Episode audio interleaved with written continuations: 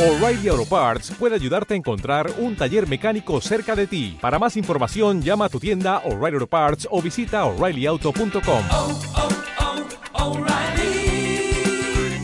oh, Parts. Hey, ¿qué onda gente? ¿Cómo están? Mi nombre es Gerardo Hermosillo y bienvenidos de regreso al podcast Revolucionarte. Para los que no sabían, no es la primera vez que escuchan un episodio. En este podcast tengo conversaciones con personas que creo que están haciendo cosas chingonas o están tratando de cambiar lo que se dice que ya está hecho. También para los que no sabían, hace un buen rato me fui del podcast o lo dejé un poco de lado de mi vida por ciertas razones que más adelante les platicaré, pero he decidido que esta semana ya era hora de volver, así que le marqué a una amiga y le dije, oye, hay que grabar un episodio, es una persona que admiro muchísimo y que también me parece una mujer eh, muy inteligente, su nombre es Anaí Martínez, Anaí Martínez tiene o inició un negocio en esta cuarentena, que es una de las razones por, la, por las que la invité, pero también hay otras más. Inició un negocio de ilustraciones y detalles personalizados, se llama A Drawer Life, pero no solamente la invité por eso, sino por todo lo que, lo que ha hecho para llegar hasta donde está en estos momentos, o todo el proceso de crecimiento de este negocio y lo que, le, lo que ha hecho para, para que le funcione, porque creo que todos conocemos a una persona que inició algo en esta cuarentena, yo me incluyo, yo inicié con un podcast, inicié a hacer videos, etc, etc. Pero pocas personas conocemos que continúen o les haya ido bien y crezcan tan rápido o más rápido que gente que tiene haciéndolo por mucho más tiempo. Entonces, esta conversación del día de hoy con Anaí Martínez, eh, platicamos sobre distintos temas, platicamos sobre iniciar un negocio, cómo, cómo aprovechar lo que tienes a tu alrededor. También platicamos un poquito de publicidad, de mercadotecnia y ¿por qué no? También de redes sociales, que las redes sociales nunca, nunca dejan de ser importantes para un negocio. Entonces, si les interesa, si tienen un negocio o si no tienen un negocio, también platicamos de otros temas creativos que pueden ser muy interesantes para lo que sea que se dediquen. Así que el episodio estuvo muy bueno, de verdad, échenselo, escúchenlo, denle una oportunidad, no se van a arrepentir. Antes de comenzar con el episodio, me gustaría agradecerles por estar aquí de nuevo. Si ya habían escuchado episodios anteriormente. Muchas gracias por volver, por esperar estos dos, tres meses. Lo agradezco demasiado. Fue un proceso eh, medio, medio complicado, pero al final del episodio, si es que quieren escuchar por qué eh, corté el podcast un rato, pues al final del episodio les voy a contar un poquito de eso. Pero bueno, sin más por el momento, y ya para no aburrirlos con mi introducción, vayamos al episodio con Anaí Martínez. ¿Qué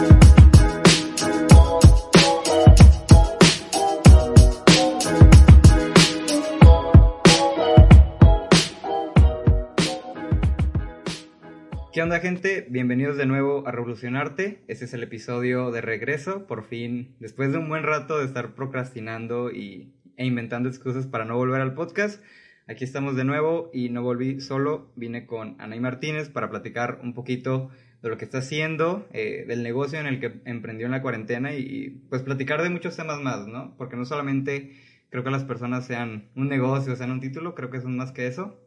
Pero, pero bueno, ¿cómo estás, Anaí? ¿Cómo Muy te bien. trata la vida?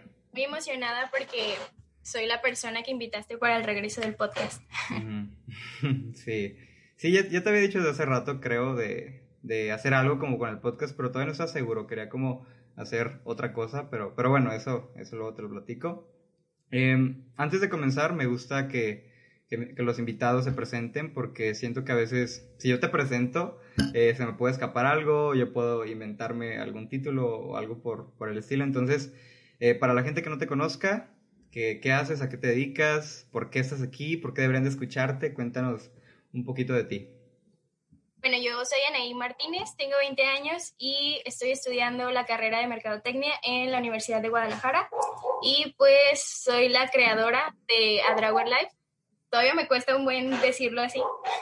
Porque, No sé, no sé la verdad. O sea, no es pena, pero me cuesta decir como yo, yo- o sea, es mío. o sea, el tema de creadora o el tema de, de como a, a Drawer Life. De decir yo estoy detrás de Drawer Life, ¿sabes? Mm, Sí. ¿No, ¿No crees que, no sé si has escuchado este término del síndrome del impostor? O sea, que muchas veces no nos creemos las cosas que estamos como logrando. A mí me pasa muchísimo, entonces no sé si sea algo por el estilo. Sí, ahí voy, ahí voy, paso a paso, aceptándolo. Pero sí. Sí. Y bueno, aparte, aparte de A Drawer Life, em, bueno, antes de, de A Life más bien, nada más te dedicabas como, como a la escuela o, te, o hacías otras cosas. Fíjate que siempre he estado como haciendo algo. O sea, el semestre pasado, por ejemplo, que sí estaba en Guadalajara, había comprado como mascarillas y pensaba venderlas ahí en la universidad. O el año pasado, no, perdón, fue en 2018. Inicié con un negocio de wraps junto a otra persona y eso lo ¿De- vendíamos. de qué era? De wraps. Son como burritos, Ah, Pero ya, dentro- ya. nada. Ajá. Y eso lo vendía como en, en las oficinas de gobierno y así. Y como que siempre he estado buscando hacer algo. Oye, bueno, ya como que empezamos a platicar y, y nos fuimos como mucho a la universidad. Me gustaría como conocer un poquito más de, del background o, o de lo que eras antes de la universidad y antes de, de A Drawer Life y, y lo que me estás platicando. Porque creo que es importante, o al menos yo lo pienso que desde la prepa o la adolescencia, no sé, se van formando como, como lo que somos después, ¿no?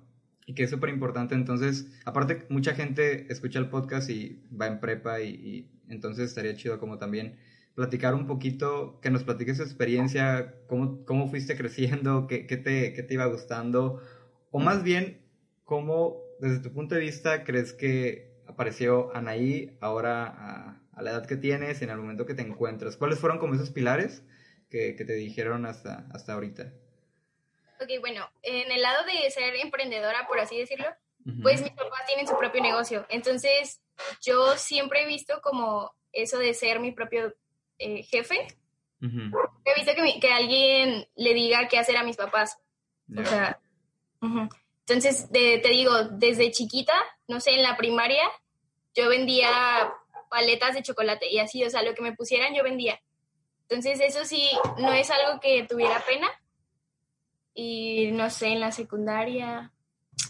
Yo creo que todo empezó en prepa, porque estaba en la carrera de técnico industrial de alimentos. Y básicamente todos los proyectos eran como de emprendimiento, o sea, al final teníamos que hacer un producto innovador y teníamos que ofrecerlo a los estudiantes del CETIS.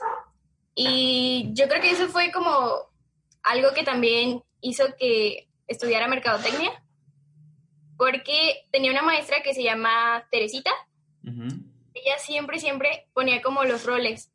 Este, al hacer un proyecto, nos decía como, ok, va a haber el jefe de producción, el jefe de mercadotecnia, así. Y yo siempre elegía el jefe de mercadotecnia porque me encantaba hacer la, las etiquetas de los productos. Y así, o sea, siempre, siempre lo elegía. También me gustaba mucho como el diseño, pero nunca me vi en eso porque yo siempre fui la niña de los deportes. Ajá. O sea, el, el lado artístico era para mi hermana. Y yo siempre, siempre en los deportes y pues era muy buena en lo que hacía. Entonces, no sé cuándo empezó a llamarme la atención como dibujar. Yo creo que fue este, en la cuarentena por lo mismo de que no tenía nada que hacer, ¿sabes? Pero Oye, sí, no, mandé. No, eh, ahorita que comentaste lo de la carrera, cuando decidiste que te ibas a mercadotecnia, pues por lo que me cuentas lo tenías como muy claro, ¿no? Por este, este lado como que te llamaba a hacer esa parte de- del trabajo, pero no sé, siento que la, bueno, estudias en Guadalajara y eres de Tepic, ¿no? Entonces siento que la gente que a veces sale de, de, de, de su rancho, por así decirlo, como lo conocen los foráneos, Em, lo hacen por alguna razón en específico, casi siempre es muy distinta, pero todos tenemos como alguna razón por, por la cual salimos, ¿no? A veces, unos dicen que es a veces, em, no sé, un tema de buscar mejores oportunidades, pero a veces simplemente, no sé, es otra razón. ¿Cuál crees que, que fue tu razón para, para decidir haber salido a Guadalajara y no estudiar aquí, a lo mejor en, en Nayarit? Ay, difícil pregunta. O sea, al principio, desde siempre yo, no importaba la carrera que eligiera, yo siempre quise irme a Guadalajara. Este, o sea, era como mi sueño estudiar en otro lado. Y ya en la prepa mis papás jamás me pusieron un impedimento. O sea, mi mamá estudió también fuera, entonces fue como, mi papá era el que decía, ¿sabes qué? No, mejor quédate aquí y después en la maestría te vas. Y mi mamá siempre fue como, no, o sea, déjala, que explore, que crezca. Y, y pues así, o sea, yo creo que fue por eso, para ser más independiente. Sí, y, y volviendo un poco, bueno, ahorita que, que me contabas ya de como del, que, que no te gustaba diseñar y que era la parte como de tu hermana, eh, ¿cómo fue entonces que, que fue apareciendo o que se hizo tan claro el irte por este camino a la hora de emprender o iniciar un negocio en la cuarentena que no le quita el mérito? Creo que mucha gente, no sé, no sé si te has fijado en redes sociales que dice, ah, inicié un negocio en la cuarentena o inicié un podcast en la cuarentena y como, le- como que le quitan el mérito, como que es más fácil pero con las clases en línea y todo lo que está pasando a veces está más difícil. Es muy difícil, o sea, llevar la escuela y un negocio, porque, bueno, yo hago todo, literal, Ujú. en mi página, entonces sí es muy difícil. Pero regresando a lo que me preguntabas, este, ¿cómo fue? La verdad, Sí. no, sé- no sé, porque, este, o sea, tendría que empezar a decirte cómo, cómo inició a Dragon Life. Dale, dale, dale, dale. Lo que pasa es que eh, yo tenía una clase que se llama Diseño de Nuevos Productos. Ujú. Y el maestro nos pidió que nosotros diseñáramos desde cero el, el logo del producto. Entonces, o sea, para mí fue algo súper difícil porque no podíamos usar Canva, que es como lo más básico, ¿no? sí. Este, no podíamos eh, usar ninguna imagen de, de internet, o sea, no podíamos ni siquiera basarnos en eso. Y lo que hice fue eh, buscar en YouTube eh, tutoriales de cómo eh, ilustrar en Photoshop, porque era el único programa que yo tenía. Y era el único el que más o menos sabía moverle. Entonces fui así y empecé a ver los videos de YouTube y, y yo decía, no, pues o sea, sí está chido de que estarle moviendo. Aparte siempre he sido alguien bien curiosa y, y alguien que le gusta como terminar lo que empieza, ¿no? Entonces veía un video y me emocionaba y seguía viendo y viendo y, o sea, haciendo, ¿no? Hasta que un día puse en Instagram de que díganme algo que dibujar. Y mi plan inicial no era dibujar personas, ¿sabes? Porque pues es difícil, como Sí. con los ratos y todo eso. Entonces, yo quería que me dijeran como, no sé, un perrito o una mariposa. Pero total, llegó el punto en que todos empezaron a poner a mí, a mí. Y dije, ok, pues lo voy a hacer, ¿no? Y empecé con un muchacho, luego con una muchacha y así. Y todos seguían poniéndome a mí, a mí. De esas veces que pones una historia Ajá. y nadie te pela, pero luego empiezan a ver que sí lo hiciste y ahora sí te ponen, ¿no? Sí. Bueno, pues así me pasó. Y mi hermana fue la que me dijo, oye, ¿sí sabes que lo que estás haciendo hay personas que, que pagan por eso? Y yo, ¿cómo? O sea, por un dibujo como el que estoy haciendo, ¿te gana dinero? Y no, pues ahí me emocioné, la verdad.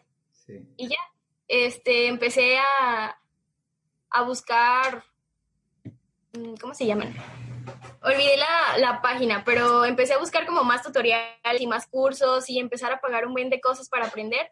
Y también una amiga al mismo tiempo empezó a hacer dibujos y le pregunté, oye, ¿dónde los haces? Y ya, o sea, como que empecé a probar con un buen de cosas. Sí. Y, o sea, duré un buen creyendo que, que no podía, o sea, se me hacía súper difícil. Y así era como mi, mi, mi limitante, ¿no? O sea, de que no, es que no está bien. Y así duré un buen rato. Sí, sí me acuerdo, creo que viví una parte de eso porque, no sé, creo que ya te seguía y estábamos como en close friends y así. Entonces sí, veía como el proceso de que estabas aprendiendo y subías como imágenes de Photoshop y todo eso. Y, y ahorita que contaste o que estabas contando cómo ibas aprendiendo y buscando YouTube y buscando cursos y así, ¿no te pasó que es que mucha gente ve, por ejemplo, el mundo de la ilustración o ve el mundo del podcast o el- ve el mundo de cualquier tema y cree que es fácil o, o- no fácil, sino que como que es muy obvio, pero cuando te vas metiendo al mundo de cualquier cosa o el nicho de cualquier cosa, es todo, todo un mar de, de cosas que tienes que aprender y, y a veces cuando inicias súper motivado, pero te metes al mundo, te metes a ver cómo está la, la onda y, y te das para abajo porque, bueno, eso es algo que a mí me pasa, que pienso que puedo hacer algo que veo sencillo, pero después me meto e investigo y, y me doy para abajo. A mí me pasó porque, te digo, yo no sabía que había personas que ya lo hacían. O sea, Ujú. yo solo fue como, me compré un lápiz y quiero hacerlo, ¿no? Ajá. Fue porque ya había visto a alguien. Entonces, una vez que empecé a subir cosas, Instagram y los algoritmos, ya sabes, Me empezaron a aparecer un buen de cosas de ilustración y un buen de páginas. Y yo me desmotivaba mucho porque veía que, o sea, lo hacían súper fácil y tenían un buen de seguidores. Y yo, no, o sea, porque yo no puedo, ¿sabes? Entonces fue como que también ahí de que empecé a pagar los cursos y pues a buscar y me quedaba hasta muy noche haciendo dibujos porque quería hacerlos bien. Pero, no sé, ah, ¿qué había, qué había detrás de, de, no sé, de pagar un curso y de estar como en las noches? O sea, ¿sí te gustó cuando, cuando comenzaste a hacerlo? ¿Sí te gustó? Pregunto porque luego hay gente que no está dispuesta como a pagar cursos que, que, es complicado a veces pagar un curso o comprar un lápiz o invertirle, pues, más que nada, tiempo, dinero, algo. Entonces, ¿cuál crees que era eso que te llamaba? Porque pues me decías que, que no estabas muy segura de que la ilustración y el diseño eran algo tuyo, ¿no? Sí, bueno, yo creo que fue porque siempre hubo alguien que me decía que le gustaba lo que hacía. Entonces yo decía, bueno, o sea, entonces no es tan malo, pero me faltaba creérmela, ¿sabes? Entonces yo al pagar cursos yo decía como, bueno, ok, entonces ya tengo un sustento de que sé hacerlo. Ya era como algo más seguro, pero solo para mí. O sea, no porque para alguien más, pues. Era para darme seguridad y ya, animarme a hacer las cosas. Sí.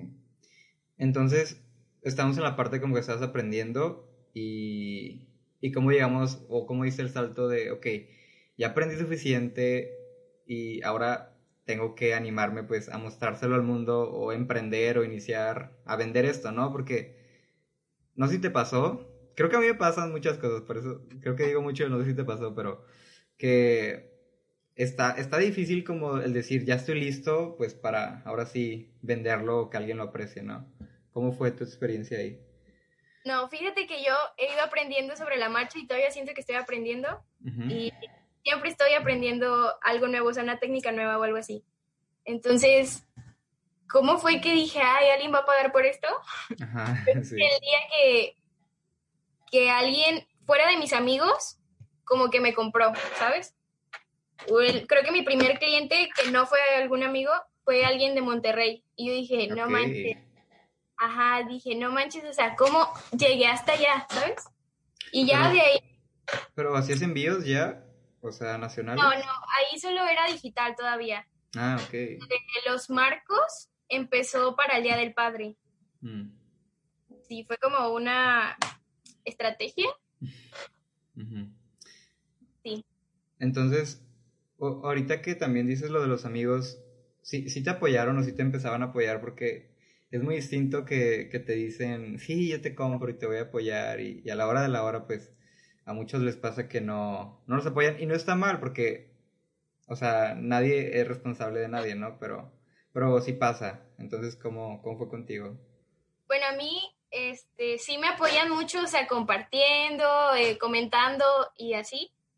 Pero algo que me ayudó mucho a no darme para abajo cuando veía que no compartían o no le daban like o algo así, uh -huh. era que mi mamá me dijo, eh, tus amigos son tu mercado, o sea, tu mercado meta, y me dijo, y tú lo sabes porque estás estudiando mercadotecnia. Y yo, no, pues no, o sea, no tienen ni novio, no están, este, pues no sé, o sea, no tienen a nadie a quien dárselo, ¿sabes? Uh -huh. Y a veces compartiendo también ayudan mucho. O diciéndote, ¿sabes qué? Esto lo estás haciendo muy bien o esto no, esto, o sea, por ahí no va, ¿sabes?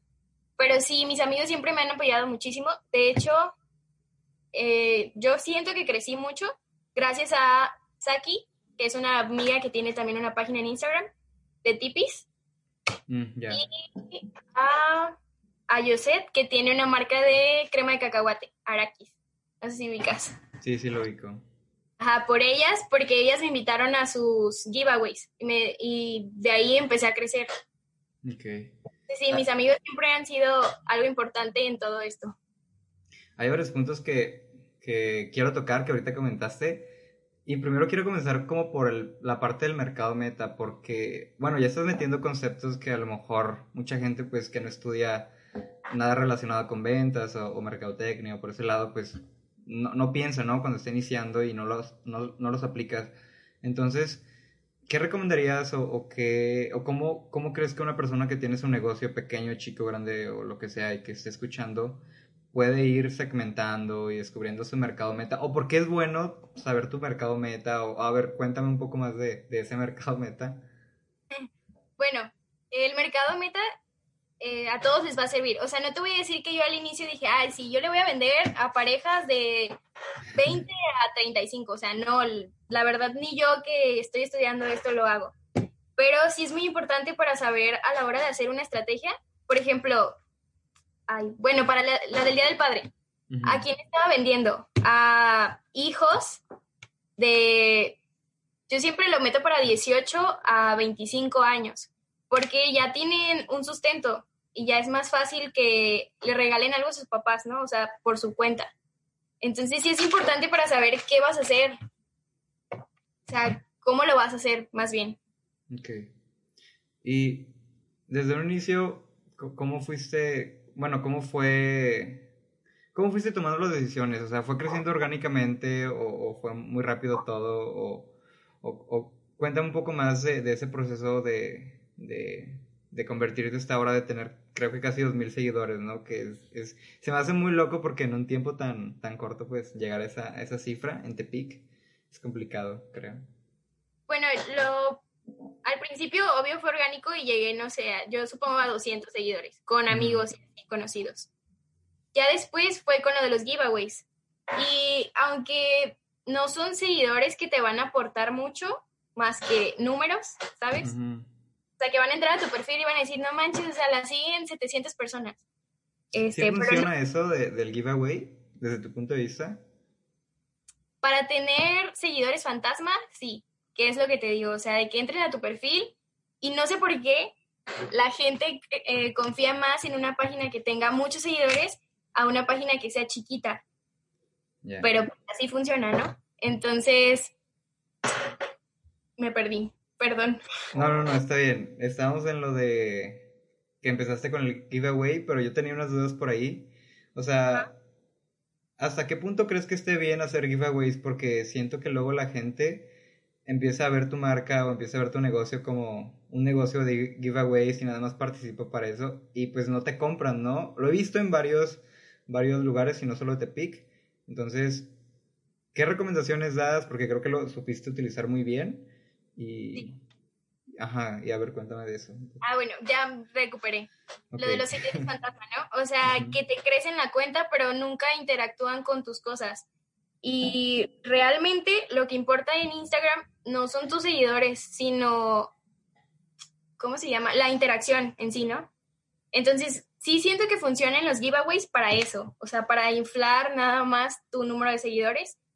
Pero, de hecho, yo me han invitado a varios giveaways y es como, ¿sabes qué? Ahorita no quiero, porque es justo lo que dices, o sea, las, ¿para qué voy a querer, por ejemplo, meterme en un giveaway con alguien de dulces de miel, por ejemplo? O sea, nada tienen que ver los dulces de miel con la ilustración, o sea, como lo pongas.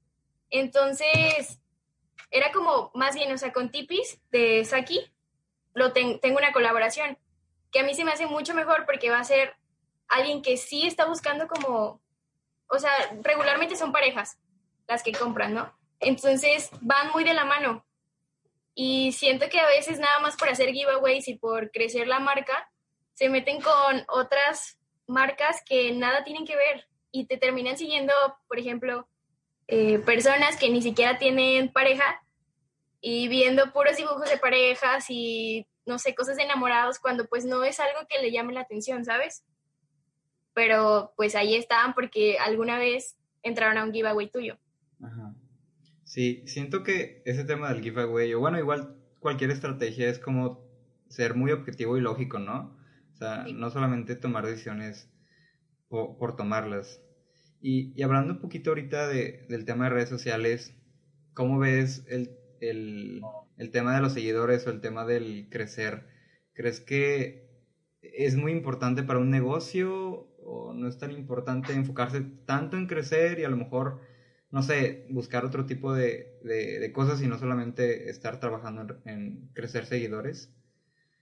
Yo creo que más que crecer seguidores, tienes que crecer lo de la interacción. Por ejemplo, me pasó también con Saki, con una influencer de aquí de Tepic, que pues sí tenía muchos seguidores y, o sea, sí nos vendió la idea, ¿no? O ¿Hay sea, que influencers en Tepic? Ok. Bueno. no, está bien, sí. me dijo, no, o sea, de que, ¿sabes qué? ¿Qué te parecería colaborar por publicidad? Mm, Y, o sea, tú ves la página y dices, no inventes, 48 mil personas. O sea, voy a llegar a 48 mil personas, ¿no? Pero no te tienes que fijar en sus seguidores, o sea, realmente quien está viendo su contenido son las personas que le dan me gusta, las personas que comentan sus fotos, y, y esas son las, las personas que te está ofreciendo en realidad. Y es algo que, que la verdad no se enfocan, o sea, te enfocas en tener 5 mil seguidores cuando tus publicaciones tienen 4 me gustas. Entonces, pues no tiene mucho sentido ahí. Yo diría que es más importante la interacción que los seguidores. Sí, sí, yo estoy de acuerdo. Bueno, y yo también que por ahí he investigado el algoritmo. Hay, hay ciertas cosas que dices, no tiene sentido porque ayudan tanto que le parezca a la gente como el guardar. El guardar Como es- guardar. Ajá, ayuda muchísimo más que, no sé, otras cosas como, como seguir y todo eso. Pero, pero bueno. Yo había leído algo como que es porque entonces lo van a volver a ver. O sea, lo guardan porque van a volver a tu contenido, ¿sabes? Sí. Sí. Sí, está, está muy loco. El tema de los algoritmos, no sé, pero bueno. Sí. Em, volviendo, un volviendo al tema de, de, de, de cómo ibas, bueno, iniciando, ¿cuándo crees que fue el punto donde dijiste, ok, ya esto está tomando como más forma, ya me lo estoy tomando en serio, ya veo que está, no sé, a lo mejor entrando más, más dinero, no sé, lo que sea, que, o sea, ¿cuál fue el punto que dijiste, ok, ya, tengo que ponerle más, más tiempo a esto? Fue para el Día del Padre. Te digo que este, ya veía que todos hacían dibujos. Y yo dije, ¿qué voy a hacer para ser diferente? Y le dije a mi mamá, es, eh, ve y búscame, porque yo en ese tiempo no salía de mi casa, o sea, estaba aquí todo el tiempo y nada más haciendo dibujos, ¿no? En, en digital y ya. Entonces le dije, mamá, ¿sabes qué? Necesito que me busques marcos del tamaño que sean, del color que sean. Y ya mi mamá se fue y estaba difícil porque pues estaba la cuarentena, ¿no? Entonces no había muchos negocios abiertos. Total que mi mamá me consiguió el mejor proveedor y empecé a... Hice una publicidad ahí toda a la y se va de que 20% de descuento, ¿sabes? Pero ni siquiera tenía como precios ya antes ni nada, o sea, era como, dije, bueno, o sea, chicle y pega, ¿sabes? Ajá. Entonces ya la subí a Facebook, creo que pagué publicidad como 100 pesos y tuvo un muy buen rendimiento, o sea, llegó a muchísimas personas y tuve muchísimos pedidos. Era de que estaba todo el día dibujando, todo el día dibujando y ya ahí fue cuando dije, ok, o sea, esto, esto sí es un negocio, quizás sea por la fecha, pero no dudo que alguien necesite, no sé, o sea, en, en otro momento, ¿no? Y ya yo creo que ahí fue como el inicio del negocio como tal. Ok. ¿Y, y cómo, cómo has visto el tema, por ejemplo, de, de fijar precios o, o saber? Porque creo que en el tema del arte y el tema de, de la ilustración y, y todo esto, como que a veces es bien difícil decir, a ver, ¿me lo van a comprar o no me lo van a comprar? Y, Sí. y no sé, la gente malbarata el trabajo también. Sí, de hecho, yo le hablé a mi primo que él estudió en CEDART, que es una escuela de arte, ¿no? Aquí en Tepic. Ujú. Le dije, oye, tu amigo que ya salió de una escuela de arte, ¿cuánto cobra? Y ya me dijo, no, pues es que, o sea, depende de ti. Y yo no, no tenía ni idea, dije, o sea, yo cómo voy a estar cobrando mm, igual que alguien que ya estudió artes, porque yo nunca he estudiado nada de eso, ¿sabes? Tampoco me puedo eh, llamar, y no me gusta llamarme ilustradora por lo mismo, porque nunca he estudiado algo relacionado, ¿sabes? Más que mis cursos. Pero si crees que tenga que ver, Es que no sé, no sé, o sea, se me hacía bien difícil, de verdad.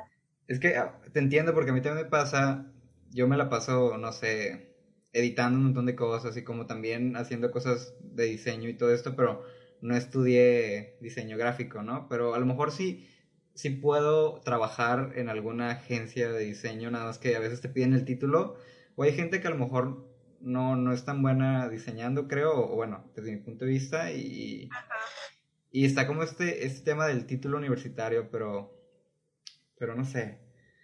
No sé, es que, o sea, a mí, pues al principio sí me costaba un buen, te digo, o sea, no podía ni siquiera decir que a Drawer Life, era de Anaí, ¿sabes? Ajá. Entonces ahora decir que Anaí era ilustradora, no, no podía, no podía, ¿sabes? Era un tema muy difícil. ¿Y ya lo vas aceptando o todavía te cuesta? Ya poco a poco. Ya puedo decir que ilustro. Sí. Y ya, yo también ya me perdí un poquito. ¿En, en qué nos quedamos? Lo de los precios, ¿cómo fue? Ah, cierto. Entonces, ¿cómo, cómo fue que, que le preguntaste a tu amigo, ¿no? De, a tu primo. Sí, le pregunté y total que me dijo eso y después en una clase que tomé también de merca de servicios, nos decían que consideráramos nuestra hora humano. Y yo, ¿cómo Ok. que nuestra hora humano? Y ya era como, sí, o sea, ¿cuánto estás dispuesto a vender tu tiempo? Yo, ¿cómo? Porque, o sea, el tiempo lo ves como algo que tienes, pero nunca lo, le pones un valor. Bueno, al menos yo no lo hacía. Ajá. Y mi mamá también siempre me decía, pues ¿cuánto te tardas? Yo, pues es que, pues no tiene nada que ver porque con uno me voy a tardar poquito y con otro mucho. Hasta que el profe nos decía eso de la hora humano o encontrar un balance, ¿sabes? O sea, de, bueno, ok, tardo dos horas, mi hora la doy a 200, pero pues tampoco voy a vender un dibujo a 400. Entonces, no sé, voy a hacer un promedio o algo así. Y fue la única forma, porque la verdad a mí me costaba un buen de decir como un precio, porque yo sentía que era demasiado, o a veces que era muy poco. Fue algo muy difícil lo de los precios, la verdad. O sea, como valorar mi trabajo. ¿Y crees que tenga que ver, por ejemplo, bueno, no sé, una duda, casi todo, o te enfocas más que nada en Tepic o también te enfocas como, como a lo nacional? De hecho, mis ventas son más Ajá. nacionales que locales. Ok. De las, tengo marcos y botellas. Y las botellas sí son aquí nada más en Tepic y me han levantado mucho por los tipis. Pero marcos casi siempre son nacionales. ok.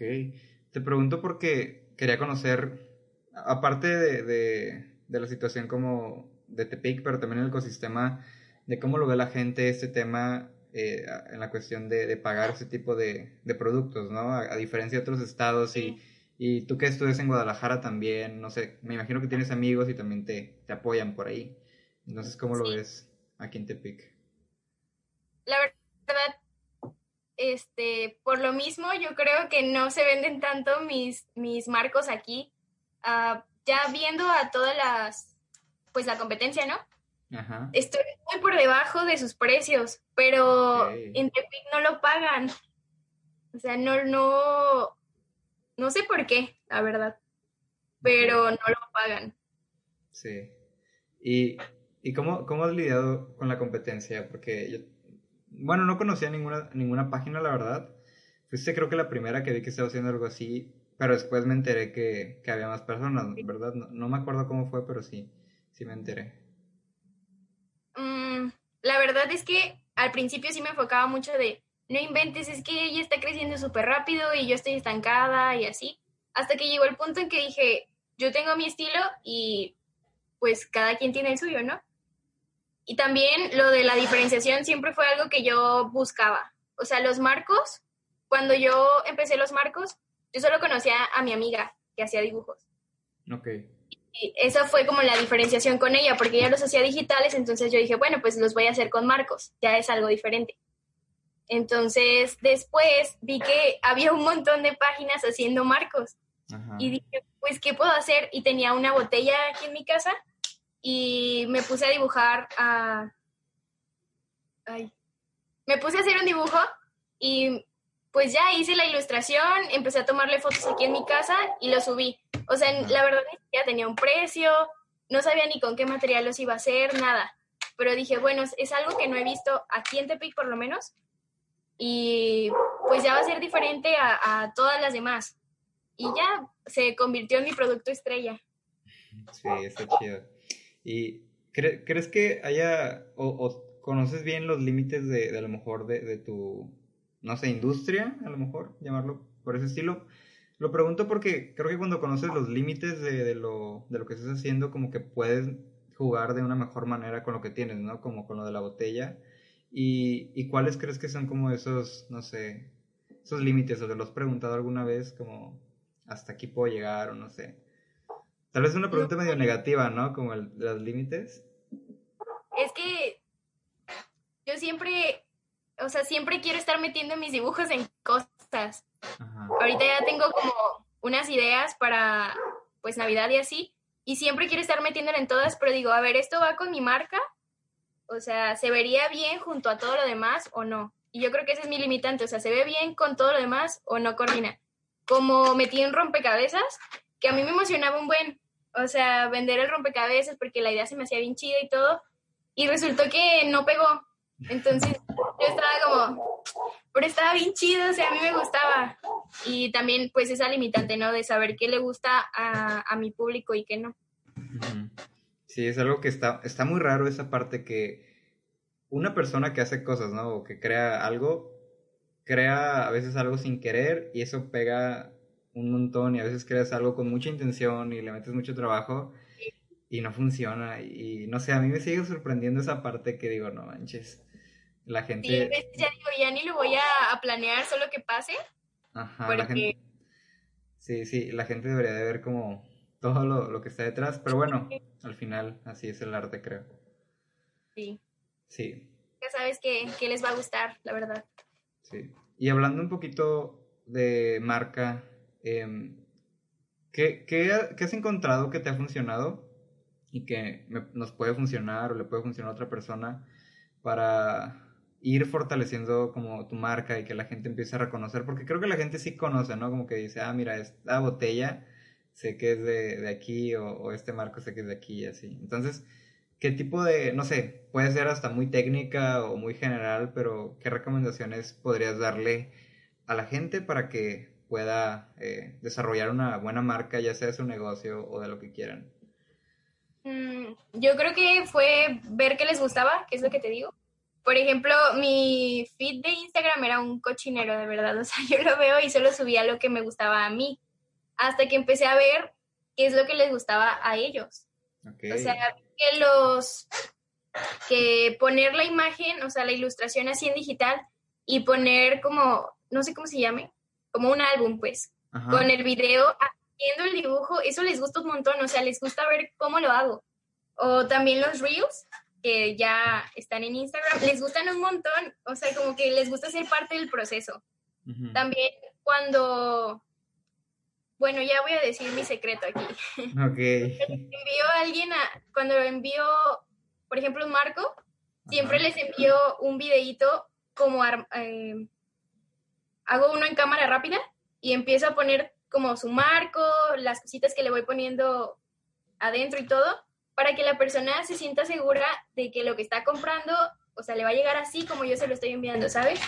Como darles esa seguridad también me, me ha funcionado. Son personas que luego vuelven a hablarme y pues se me hace bien chido eso. Y como interactuar también con ellos, porque siento que a veces eres, ahora sí que como los memes, ¿no? De que te dicen precio y tú les respondes con la cantidad y ya. A mí no, a mí me gusta ser más como de hola, ¿cómo estás? Bla, bla, bla. Hacerles plática y así. Se me hace como más ameno. Sí. Luego, trabajo. luego sucede que contestas como si hay un equipo de 20 personas detrás. Sí. Bueno, yo, yo era de que contestaba como, estamos a tus órdenes y yo Creo- solita. Creo que todos, todos lo, lo hemos hecho, ¿no? Yo, yo también. Creo que lo hago Y también. al final es como de, sí, gracias, qué bueno que te gustó. Soy yo. Sí, Y está muy chistoso. sí. Y, y bueno, ¿tienes alguna anécdota medio mala por ahí? Porque ya hemos hablado un poquito de todo lo bueno, ¿no? Y todo se escucha muy chido. Pero sé que a lo mejor iniciar un negocio con que- o cualquier proyecto tiene su parte mala también. Entonces, ¿qué crees que es la peor anécdota o lo peor que, que te pudo haber pasado en todo este proceso de, de- de emprender, ¿no? Uy, tengo una buena y creo que te sabes. Sí, creo que, creo que sí, pero a ver, cuenta. Sí. Es la, bueno, había una chava que no sé si era de aquí de Tepic, la verdad. Era cuando solo hacía mis dibujos digitales. Y yo iba iniciando, o sea, de verdad mi cuenta de banco era la cuenta Santander Universidades, ya sabes. Ya. de que la saqué por la universidad y ya. Entonces no le sabía mucho ni a la aplicación, ni rollos del banco, nada, nada, nada. Sí. Entonces, pues la chava me manda mensaje y me dice de que quería un dibujo. Y yo sí, respondiéndole y todo súper bien. Y ya cuando llega el momento de, pues de pagar, me envía, yo siempre les pedía como que me enviaran la, la captura. Pues, o sea, supongo que eso lo hacen todos.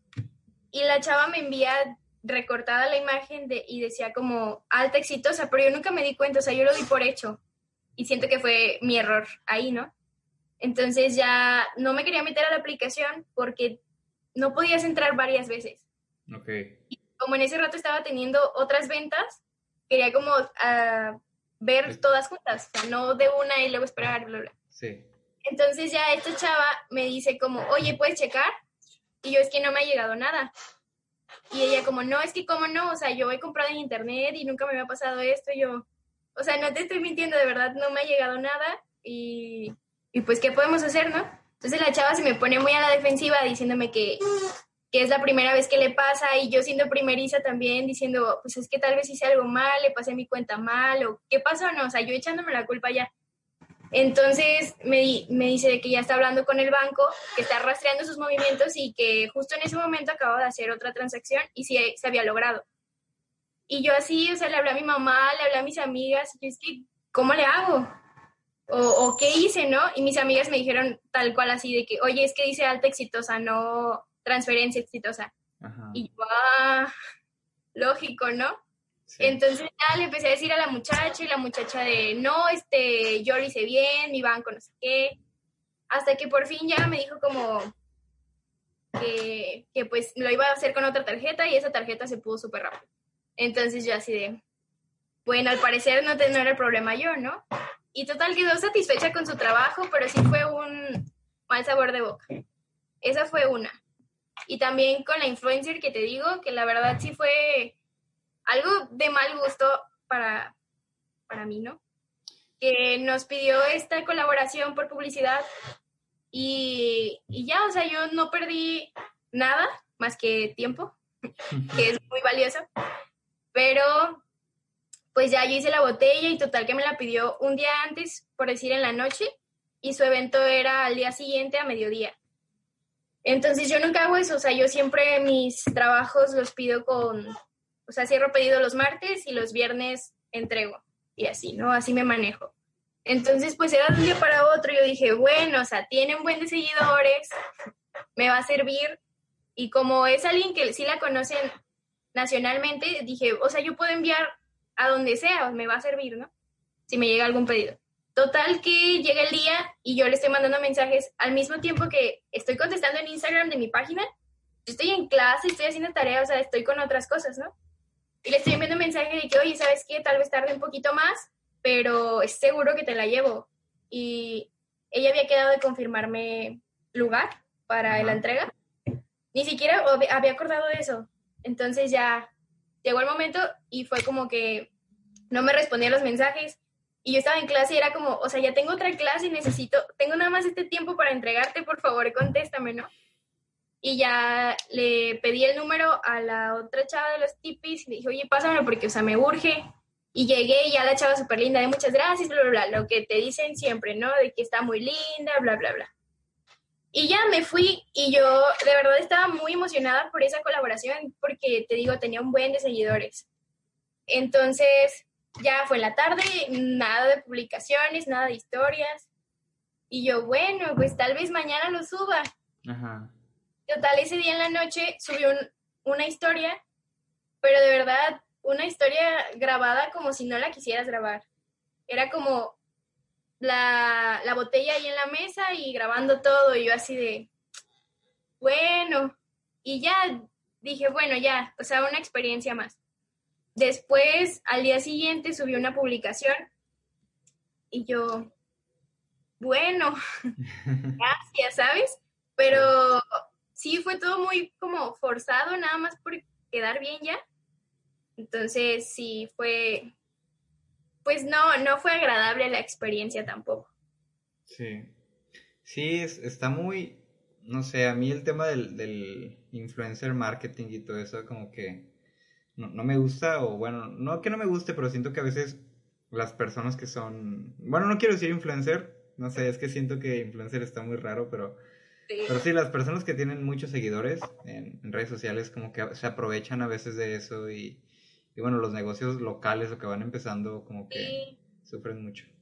Por ejemplo, con Olga, la dueña de María Lola, a ella yo le hice un regalo, o sea, no fue ni siquiera que ella me lo pidiera y ella súper linda empezó a subir historias y bueno, se ha visto, ¿no? Que apoya mucho a las marcas locales. Sí, Entonces, o sea, ella lo hace de buena fe y me decía, te pago. Y yo, no, ¿cómo crees? O sea, es un regalo, no, no necesito nada. O sea, tampoco era para que lo subiera. Te agradece, obviamente, pero no sé, o sea, alguien que tú dices no es influencer, eh, lo hizo mucho mejor que alguien que hasta le salió gratis la cita, ¿sabes?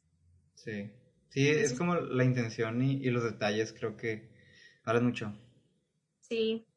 Y hablando un poquito de eso, bueno, creo que ya, ya lo comentaste hace rato, pero ¿cómo crees que sea una buena manera de hacer colaboraciones o, o de buscar ese tipo de, de tratos con, con, ya sea con personas con muchos seguidores o a lo mejor con otras, otros negocios?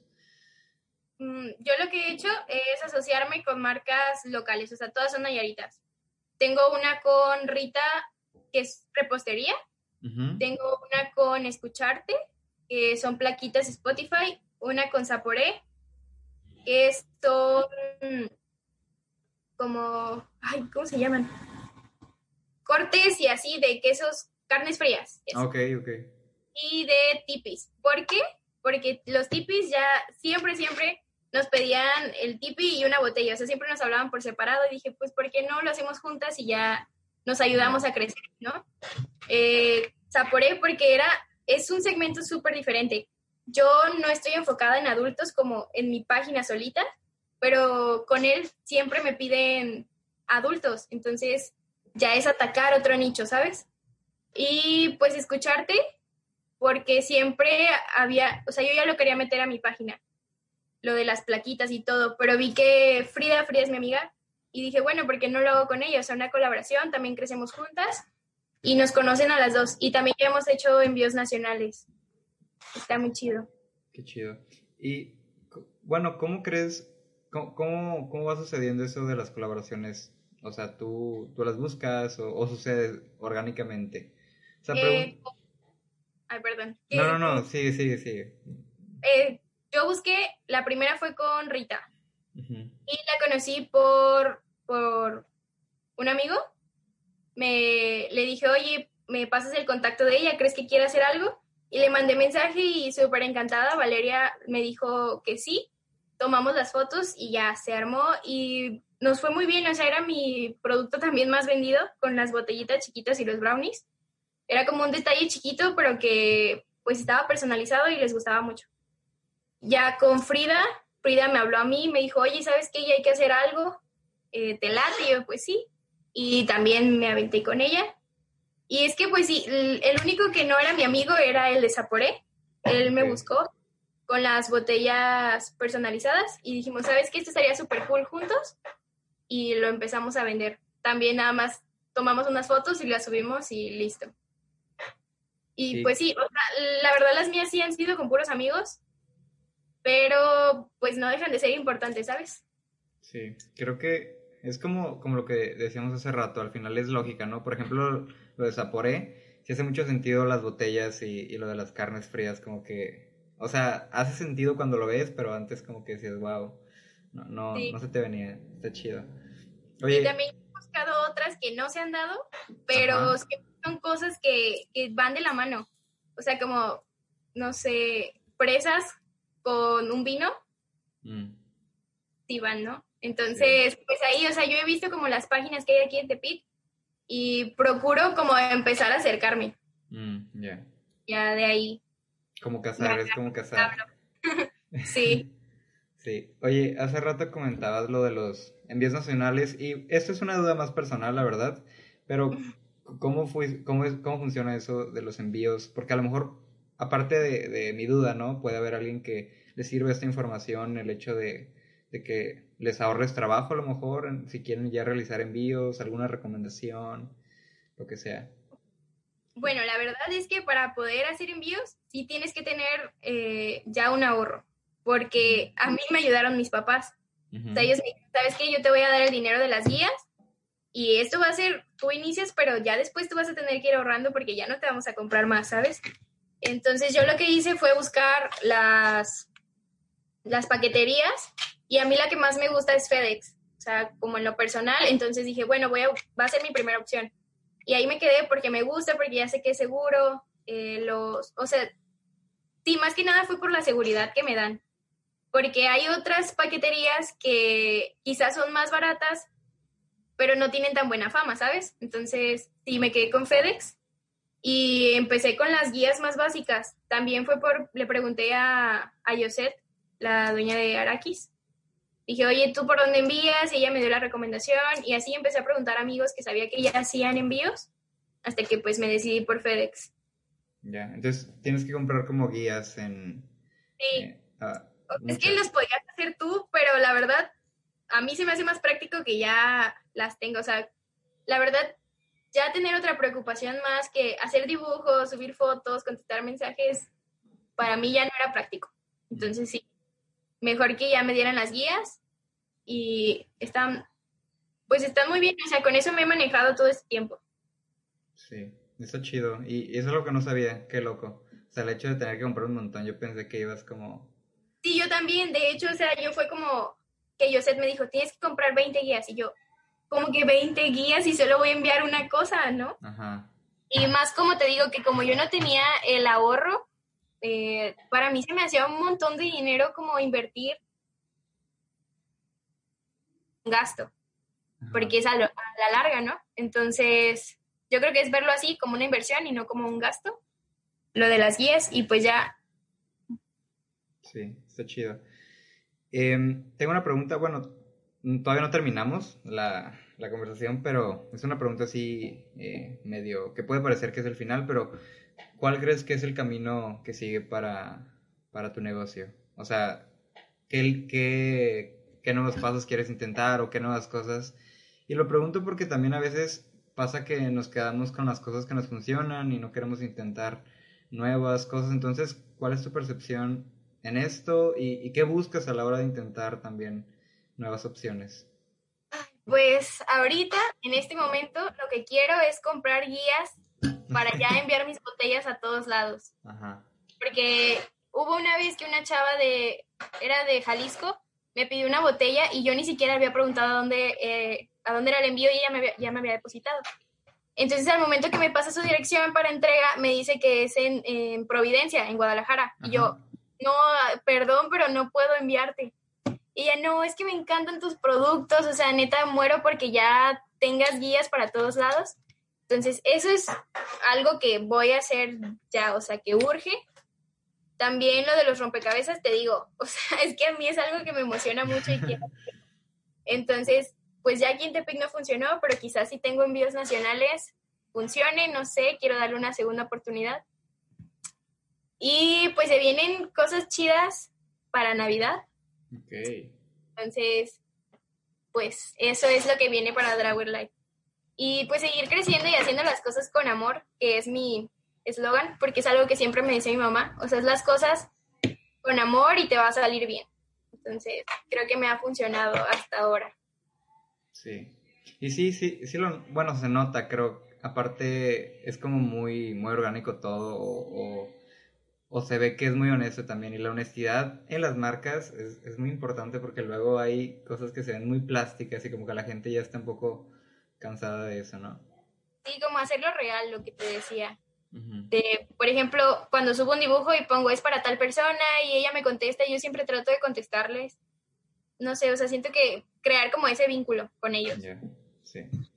Pues ahora quiero pasar una parte de la, no sé, charla, no me gusta decir la entrevista, pero eh, que me gusta, bueno, quiero platicar sobre el tema de la creatividad o el proceso creativo, porque me imagino que hay muchísima creatividad detrás de cada, cada pedido que te hacen.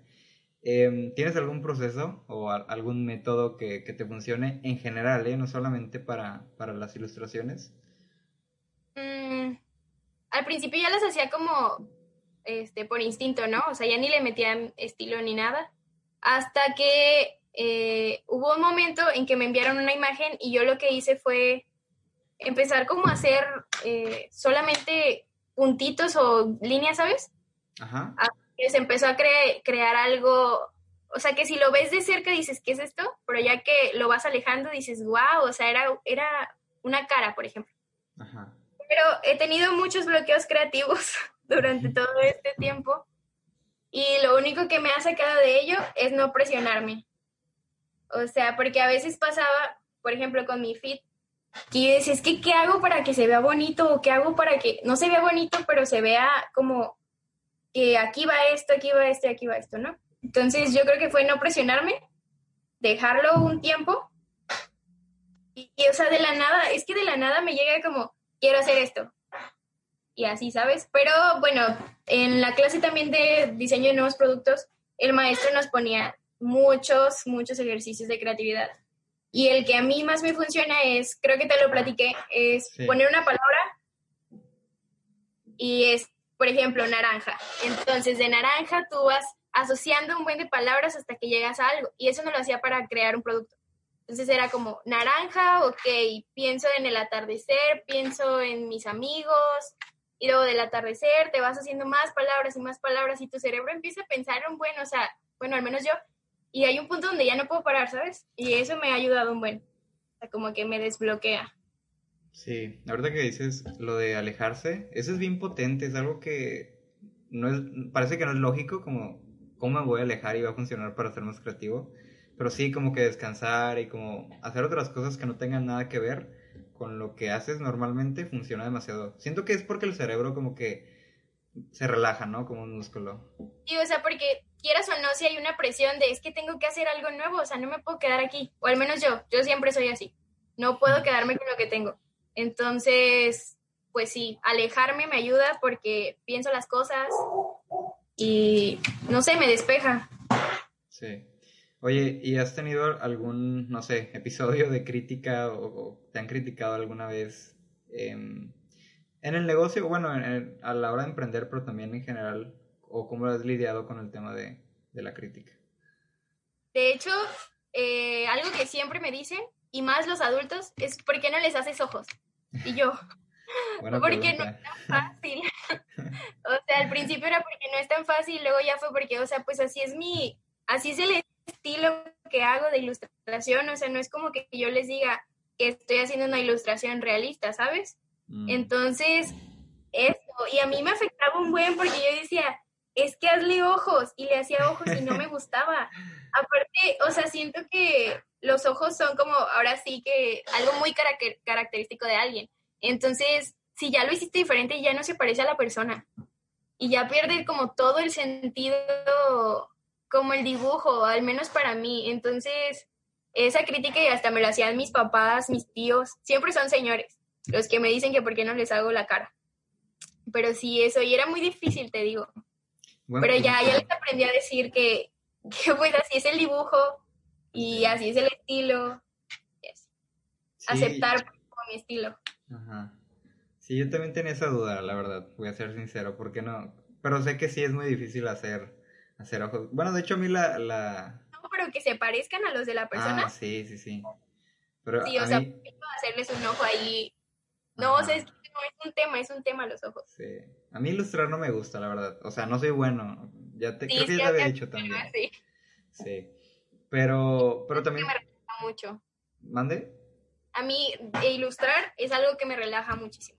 Mm, ya. No, a mí al revés. A mí me estresa demasiado.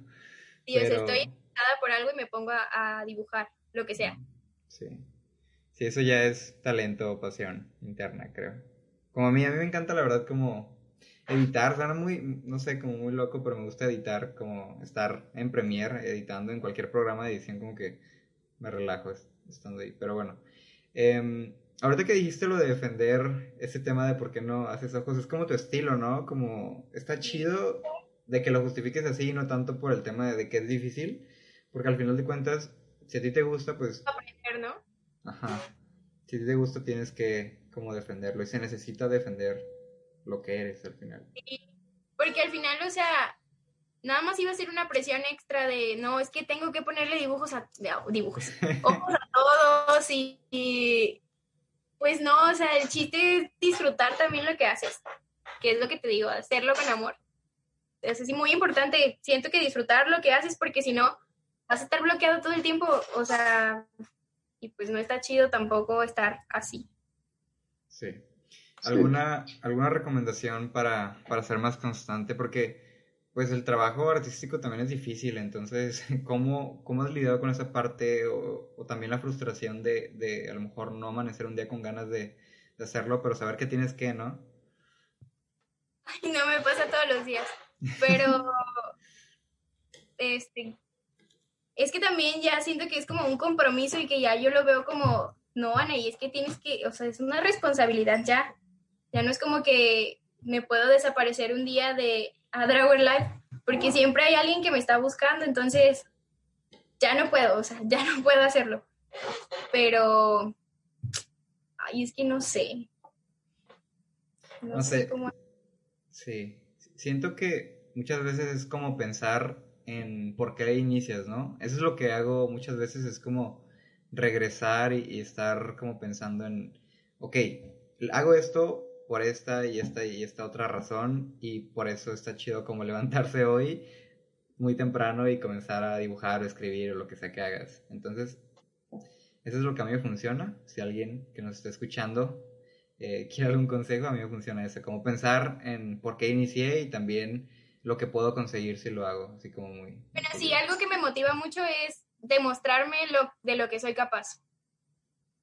Este, O sea, tú estuve en un momento, la verdad, muy difícil donde no me valoraba y, o sea, fue un momento muy triste, la verdad. Entonces, ahorita algo que me motiva es eso, demostrarme de lo que soy capaz y que sé que hay alguien a quien pues voy a, a inspirar. Por ejemplo, a mí cuando una amiga que es de Vallarta empezó su negocio de tops tejidos y me dijo, es que yo inicié porque vi que tú te animaste y yo, wow, o sea, estaba en un momento súper feo y aún así inspiré a alguien, entonces imagínate estar en tu 100%. Entonces, pues yo creo que eso también, Sí, está muy chido esos como demostrarme. Sí. Sí, la gente, bueno, no sé, yo cuando me gusta algo o veo a alguien que hace algo chido y me gusta, yo intento como decirle porque, o sea, no es que a mí me hayan enviado muchos mensajes en mi vida, ¿no? De ese tipo, pero de repente sí me ha llegado uno, dos y así, y, y sí como que, pues te levanta o te, te hace querer seguir haciendo lo que crees que nadie valora o que nadie ve o que nadie le pone atención. Sí. O sea, por ejemplo, yo antes siempre, siempre, siempre le enviaba mi dibujo a alguien y era como, bueno, o sea, ya ahorita en este momento no es como que quiero hacerlo por agradarle a alguien, sino a mí, o sea, que me guste a mí y yo me sienta satisfecha de lo que estoy haciendo. Porque si era muy desgastante enviárselo a alguien y que de repente era como, uy, es que esto como que no. Y yo, uy, entonces, pues sí, o sea, recibir mensajes de aliento siempre son buenos, la verdad. Sí. Aunque no lo hagas por nadie, siempre es bueno como, oye, la neta me gustó muchísimo tu dibujo, o amigos que nunca compartían tu trabajo y ves que lo compartieron y les dices como, no, pues muchas gracias, ¿no? Y ellos, es que neta, o sea, este dibujo me encantó. Y yo, wow, o sea, tardé muchísimo, gracias por valorarlo, ¿sabes? Sí, y luego está chido porque se Lo vuelve... primero una- valorarte, pero... ¿Mande? Ajá. Creo que... Sí, No, como nada. valorarte tú, pero que alguien más te lo diga, pues la verdad sí está chido, siempre. Sí. Sí, y decía que está chido porque se hace una cadena como de, de valoración, como dices, o, o de, Sí. de apoyo. Por ejemplo, creo que sí nos cono- conocimos, bueno, no nos hemos conocido, pero, o sea, nos Ya, conocimos o... esta es nuestra primera eh, interacción. Ajá, así es. Entonces, creo que así fue, como que yo compartí algo tuyo o luego tú compartías algo, algo mío y, y así como que está cool. Sí. apoyo. Sí. Em, cambiando un poquito de tema, ¿tienes alguna rutina, algún hábito, algo raro que hagas que nos puedas compartir? Una rutina. Uy, es que me choca la rutina, la verdad. Cuando Sí. caigo en la rutina empiezo a, a bloquearme. Yo creo que es eso, porque era como que todos los días, por ejemplo, yo entrego los viernes, te digo. Entonces, es como que me levanto, clases en línea, y ya después empezar a hacer todo lo de, lo de A Dragon Life, como contestar mensajes, este, ya ahora hago ejercicio. Mi rutina es algo Cambiante. bajo. Ok. Ajá, también, o sea, si la semana pasada hacía ejercicio en la mañana, la semana siguiente ya no quiero porque si no ya no voy a hacer ejercicio nunca, entonces tengo que hacer ejercicio en la noche. Siempre tengo que estar cambiando algo de mi rutina o, o no va a funcionar. Ya.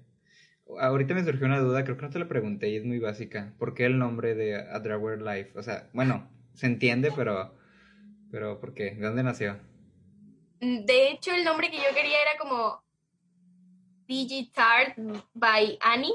Ah, Y ok. después mis amigas y ya era como, no, a ver, lluvia de ideas porque no me convence. No me convencía ni el logo que tenía como al inicio, entonces mis amigas fueron como, ¿por qué no pones como dibujante? Y yo no, pero en inglés, pues más chido, ¿no? Y ya, total que entre las, entre dos muy buenas amigas de la universidad, me dijeron como, ¿por qué no pones a Dragon Life? Y yo, no, pues sí, ¿verdad? Y ya después en Instagram no estaba el nombre y yo, no, o sea, ya se murió todo. Y ya, total, lo puse con dos es, solo por eso, porque en Instagram no estaba. Ah, sí, es cierto. Tiene dos E's. Sí, Sí. me fijé. Sí, Pero está, sí, fue por mis amigas. está chido, está chido el nombre. Creo que todos los nombres como que cobran sentido ya después. Como que al inicio no, no importa tanto. Al inicio es como ponerle un nombre a algo y ya. Ya Ajá. después tiene como toda una historia. Sí, así me pasó con Revolucionarte también. Como que al inicio dije, ay, me gusta la palabra revolución y arte. Listo, punto. Y ya después le encontré otra historia, pero bueno.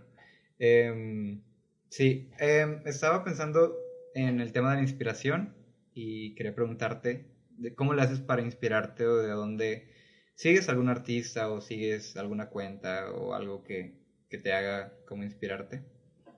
Y sigo una cuenta, bueno, o sea, al inicio te digo que yo no sabía que, que había nadie que hacía eso. Y después cuando me empezó a aparecer, me gustó una cuenta en Instagram que se llama... Hay algo de ojos. Déjala busco. Sí, no, no hay problema. Así pasa. Total que me gustaba, me gusta mucho porque su feed es como la ilustración, pero se van armando como, por ejemplo, si en uno había una ranita, luego la Mm, ranita está como subiendo un edificio, no sé, o sea, me gusta un buen como su feed y por sí, eso está No. bien chido. Es como ponerte en mis ojos o algo así, no recuerdo bien. Ok, ok. No conozco la cuenta, pero sí he visto cuentas que hacen eso y digo, no manches. Te voy a recomendar porque neta está muy buena. Es Lo que mis ojos ven, MX. Ok. Y me encanta, o sea, como ver todo su feed me motiva demasiado para seguir como ese arte. Mm, ya, voy a seguir. Em, Sí. ¿Cuáles, bueno, otra pregunta, ¿cuáles crees que serían tres cosas que te dirías a, a la Anaí? No sé, puede ser la, la de, de 10 años, la Anaí de 17, 19, hace 5 minutos. Tres cosas que a lo mejor si tuvieras que volver a empezar, o tres cosas que te dijeras a ti, pero del pasado. ¿Cuáles serían esas tre- tres cosas? que me valore y que, o sea, que soy capaz de muchas cosas. Entonces, que nunca, que mi limitante no sea el miedo o el que dirán. Yo creo que eso me lo hubiera dicho siempre, siempre me lo debí de haber dicho. Entonces, con eso, o sea, eres capaz de mucho y vas a lograr mucho también. Ya. Entonces, valorarte y eres capaz de mucho. Muy bien. Pues pasando a la recta final de, del episodio, hay unas preguntas que, que hacía normalmente y, y, y bueno, vamos a esas preguntas, que la primera es, ¿qué es algo que te pone nerviosa? Interactuar con nuevas personas. Mm, de verdad me bloqueo y no puedo hablar. O sea, tal vez por, por ejemplo, como te conocí a ti, de que en redes sociales sí, uf, o sea, a mí se me da súper bien. Pero ya que llega el momento de conocerlos, es como, hola, y así, o sea, no me salen las palabras. Es sí. algo muy extraño.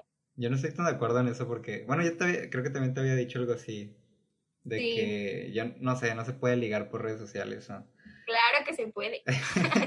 Yo lo veo más difícil, la verdad, pero bueno, hay personas distintas. Aquí hay un ejemplo, tú y yo, pero bueno. Em, ¿qué es algo que disfrutes hacer mucho? Me gusta mucho salir Aparte, como, aparte de ilustrar, claro. eh, como conocer lugares, me gusta un buen el mar. Mm. Y como actividades al aire libre, o sea, andar en bici, yo podría ser feliz si pudiera andar en bici todos los días. Eso, o sea, actividades al aire libre. Ok. ¿Cuál es, cuál es tu comida favorita? El agua, Chile. Ok, como buena Nayarita, bien. Claro. y el Eh, verde. ¿El verde? Ah, el aguachile verde. ¿Hay- ¿Hay de otros colores aguachiles? Hay rojos, hay negros. Ah, cierto, cierto. Ya estoy quedando mal. Em, Sí, ya fue Nayarita. sí. ¿Cuál es tu color favorito? El azul. Y ¿El el, negro. Bueno, es que depende en qué, ¿sabes? O sea, en la ropa me gustan los colores como negro y blanco. Mm, Y, y- pero todo mi cuarto es azul. ok. Sí, creo que también me pasa. No lo había pensado, buen punto. Igual me gusta Sí. como el negro en la ropa, pero el amarillo está chido también. Hubo un tiempo en que mi color favorito era el amarillo. Mm. Pero después, le o sea, solo era como el amarillo pastel. Pero les voy perdiendo amor, como el rosa. El rosa lo odiaba. Ya de repente también me empezó a gustar. Pero siempre en pastel. Ok. Está raro. A mí no, ah, no sé, como que los colores pasteles no. Pero bueno, ese es otro tema. Em, ¿Alguna recomendación que nos puedes hacer en contenido? ¿Alguna serie? ¿Algún libro? No tiene que ser libro. Siento que la gente le dice libro y como que se bloquea y dice, ay, quiero sonar bien, pero no, lo que sí está chido. La verdad no soy ni de ver series, ni ver películas, ni nada de eso. Pero podría recomendar a un artista. Claro. Eh, tengo un amigo que se llama René de Fuego. Y la neta sus canciones están bien chidas. Si las pueden escuchar en Spotify, te las recomiendo muchísimo. De verdad, me, me- o sea, voy a trabajar y ya es muy noche, lo pongo y me da energía. Sí, están Entonces, chidas. ahí lo recomiendo. Sí. A ver, a ver si puedo, luego le envío un mensaje, a ver si se viene al podcast a platicar un rato. Y es bien chido. Sí. Pero... Sí. Pero bueno, ya casi estamos por terminar. Esta es la penúltima pregunta, todavía no es la última. Pero, ¿alguna frase, alguna filosofía de vida o algún pensamiento que, te guste recordar? Diré eso de hacerlo con amor, es que mi mamá de verdad siempre me lo dice y siento que es algo que funciona muchísimo porque si es que si no haces las cosas con amor y con pasión, la verdad es que no va a funcionar. Si algo no es tu pasión, la verdad lo vas a hacer nada más como por cumplir. Entonces sí, eso, hacerlo con amor. Muy bien. Bueno, sí, creo que... Bueno, mucha gente dice que la, la religión del mundo es el amor. No sé si estoy de acuerdo, pero, pero no sé. Sí, está chido el amor. Em, pues bueno, antes de, llegar a la, a la última pregunta, porque hago un corte en la última pregunta y así se despide el episodio, pues muchísimas gracias por, por estar aquí en el, en el episodio de, de regreso de Revolucionarte. Ojalá te hayas sentido cómoda y todo esté chido. Y pues no sé, algo que quieras eh, decirle a la gente que escuche el episodio o algo que quieras tocar, un tema que no, no, haya- no hayamos hablado, ¿te gustaría? No, pues que muchas gracias por invitarme, espero se, sea contenido de calidad. Y, y, y pues nada, o sea, que hagan lo que les guste y, y que no se dejen llevar por el que dirán. Y ya, o sea, ustedes van a llegar lejos también. Buenísimo. Y bueno, pues obviamente voy a poner tus redes sociales por ahí. Entonces, la última pregunta, Anaí. Em, al final de todo y después de todo lo que has vivido en este proceso de la cuarentena y, todo el proceso de A Drawer Life, ¿ha valido la pena? Sí, no y por qué. 100%. O sea, he crecido un montón. Sea, no solo por Adrawer Life, sino como personal. He crecido un montón. Pero siento que sí ha tenido mucho que ver porque me he hecho responsable como de, ok, ya no es nada más un pasatiempo, sí es como, pues es mi trabajo, o sea, ya me pago casi todo yo sola de, de ahí. Entonces, pues sí, sí ha valido mucho la pena, he sido más independiente y más responsable. El episodio con Anaí Martínez ha terminado y espero que te haya encantado tanto como a mí. Si te quedó alguna duda, algún punto que no hayamos tocado o que te gustaría que hubiéramos hablado, puedes escribirnos a cualquiera de los dos y podemos ver la posibilidad de grabar un episodio, hacer un en vivo, lo que sea para aclarar ese tipo de mensajes o igual seguir platicando y conversando sobre estos temas tan interesantes. Eh, muchísimas gracias por escuchar el episodio completo, por, por llegar hasta este punto del episodio. Ojalá que sigas haciéndolo cada semana. Ya vamos a, ya voy a volver a, a, a publicar. No sé por qué digo ya vamos. Yo soy todo el equipo de Gerardo Hermosillo y Revolucionarte. Pero ya voy a volver a, a estar publicando de nuevo episodios. Voy a traer a gente que, que esté haciendo cosas chidas. Si también tiene alguna persona que quieran que platiquemos un rato, pueden escribirme, yo con gusto lo voy a leer y si esa persona acepta, pues aquí estará en el podcast. Y si llegas a este punto y también te interesa escuchar la historia del por qué dejé de grabar el podcast o simplemente eres curioso y quieres saber, pues aquí está la historia, es muy sencilla, la verdad. Eh, pues pasó que estaba llevando muchísimas tareas o muchísimos proyectos al mismo tiempo. Tenía el podcast, grababa video, tenía la página web, publicaba videos en Instagram. Estaba haciendo como mucho contenidos de alguna manera, muchos contenidos.